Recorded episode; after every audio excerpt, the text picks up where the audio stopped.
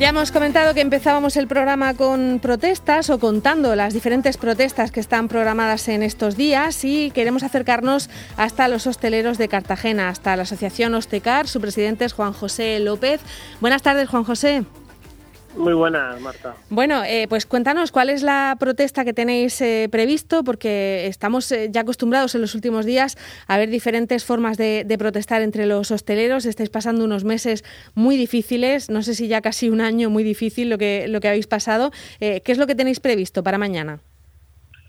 Bueno, al final la protesta va a venir de lo que está pasando a nivel nacional, es un poco sacar, expresar nuestro sentimiento y lo que estamos sufriendo durante este largo año. Al final la gente necesita exteriorizar su, su frustración, su, la, la, poca el poco trabajo que hemos tenido este último año y una manera bueno, de reivindicar que seguimos estando ahí, que queremos hacer ruido, que necesitamos trabajar.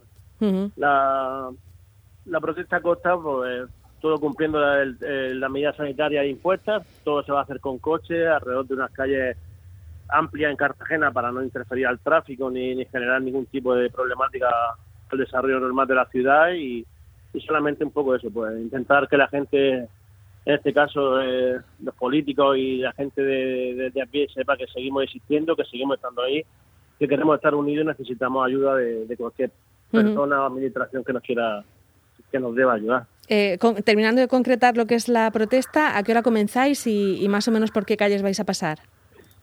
Empezamos, salimos a las 10 desde el Estadio Cartagonova, salimos por toda la avenida del Cantón, hacia la dirección, bueno, Jorge Juan, de ahí Ronda de la Unión, hasta el Paseo Alfonso XIII y volveremos hacia el Cartagonova. Es un acto simbólico, simplemente pues queremos demostrar que el sector de la hostelería sigue estando vivo, necesitamos esa ayuda que nos llega, necesitamos que nos hacernos oír y, y ahí seguiremos haciendo protestos o reivindicaciones hasta, hasta que nos tomen en serio y, nos dejen trabajar, que es lo único que queremos.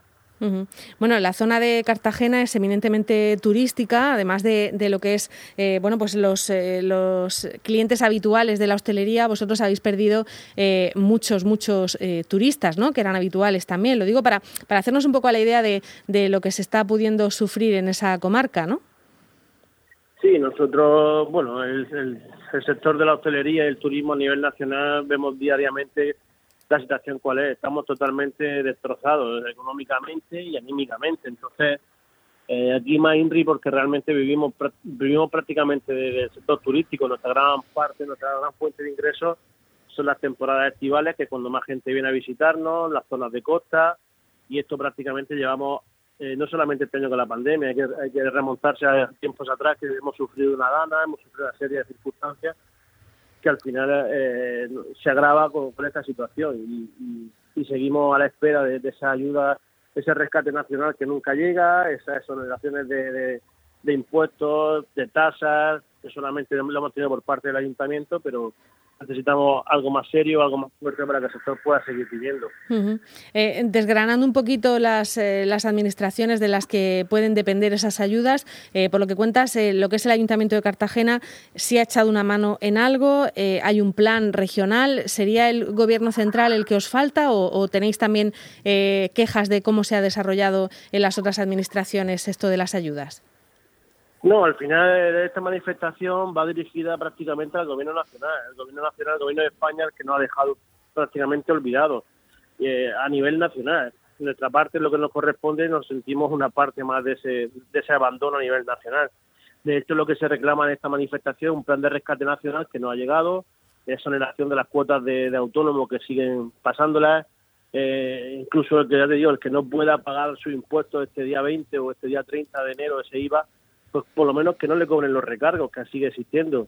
A eso se le puede añadir mil cosas, pero todo prácticamente depende del nivel del gobierno de España. Al final, desde la asociación hemos trabajado tanto con el ayuntamiento, mano a mano en todo, en cada momento, consiguiendo lo que estaba al alcance de ellos.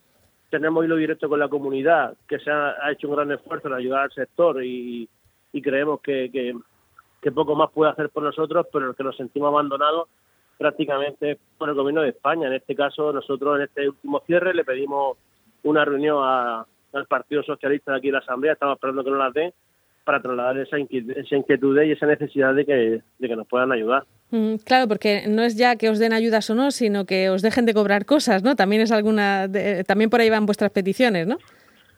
Sí, al final nosotros no queremos que nos sigan ayudando con, con lo poco que nos pueden ayudar. Al final lo que creemos que el sector debe retomar su actividad con un plan, un protocolo seguro sanitario que nos garantice, que nos dé una seguridad jurídica de que no nos vuelvan a cerrar. Eh, se le llena la boca de decir eh, que, el sector no, no es el culpable de este, de, este problema, pero al final somos los damnificados con esos cierres. Una vez que nos cierran, no recibimos ningún tipo de ayuda. Nos encontramos, como te digo, la gran problemática de seguir pagando impuestos cuando no estamos ejerciendo la actividad, o incluso de incorporar las plantillas a los ERTE con, con, con una serie de problemas, una serie de, de, dificultades que es prácticamente inviable incorporar a la gente a los ERTE. Entonces, eh, como te digo, necesitamos que el gobierno de España haga ese plan de rescate tan reclamado por todas las asociaciones y toda la sociedad a, nivel nacional y, que entre y, que en ese plan de rescate estemos nosotros obviamente en la región de Murcia. Eh, ¿Cómo te imaginas eh, a la vuelta de a, la vuelta de esta pandemia cuando por fin todo esto se termine? Eh, ¿Cómo te imaginas que va a quedar Cartagena en cuanto a hostelería, bares y a restaurantes? ¿Va a haber muchos que, que no puedan sobrevivir a todo esto? Pues desgraciadamente así. Lo que pasa que también te digo, nosotros desde el sector vamos pensando día a día, intentando salir de nuestras dificultades diariamente y, esperemos ayudar a, la máxima gente posible a, que mantenga sus locales. La situación es muy complicada, ya han visto que en la región de Murcia han caído casi 2.000 establecimientos de hostelería en lo que va de pandemia y tememos que sigan las cifras en esa, en esa, a ese ritmo. Por eso necesitamos, como te digo, eh, ese plan de rescate tan necesario, esa, eh, ese interés por la hostelería, por el sector turístico, que no somos prescindibles, que aunque seamos un sector de ocio, un sector de, de distracción, de donde la gente se lo pasa bien, somos una parte esencial de la economía y vivimos mucha gente de este sector, por eso necesitamos trabajar, necesitamos generar y que todo esto vuelva a la normalidad lo más rápido posible. Lo que sí es cierto es que cada vez que se ha producido un cierre y luego se ha vuelto a abrir, hay muchos que ya no abren la persiana, ¿no? Sí, así es. Cada cierre se van quedando compañeros en el camino y, sigue siendo así. Al final, cada apertura y cada cierre, al final eh, el sector se está rompiendo, desgastamos mucho más el sector es prácticamente insostenible el hacer esa previsión, el tener esa plantilla, porque realmente no sabemos cuándo nos vuelven a dejar estar abiertos. Entonces, hay gente que con esos cierres se va quedando en el camino y, desgraciadamente vamos eh, con esa escala esa y cada vez va mayor. Entonces, pues eh, la necesidad, como te he comentado antes, de un protocolo sanitario, un protocolo que nos garantice que, que independientemente de las circunstancias que esté, que nos dejen ejercer la actividad ya que se demuestra que el sector de la hostelería cumple, ya que se demuestra que, como ayer estuvimos viendo las cifras a nivel nacional, solamente un 2% de los contagios parten del sector de la hostelería. Eh, creemos, somos profesionales, creemos que lo estamos haciendo bien y si necesitamos cambiar cosas que las hagan, pero que nos garanticen que igual que otros sectores el poder seguir funcionando. Bueno, pues eh, esas son vuestras peticiones, esa es eh, la crisis que se está viviendo en la hostelería en toda España y en concreto en este caso vosotros que habláis desde Ostecar, desde esta asociación de, Cartagena y Comarca. Juan José López, muchísimas gracias por contárnoslo y en fin que, mañana pues no tengáis ningún problema en esa, en esa protesta que queréis hacer. Muchas gracias. Gracias a vosotros. Hasta luego. Hasta luego.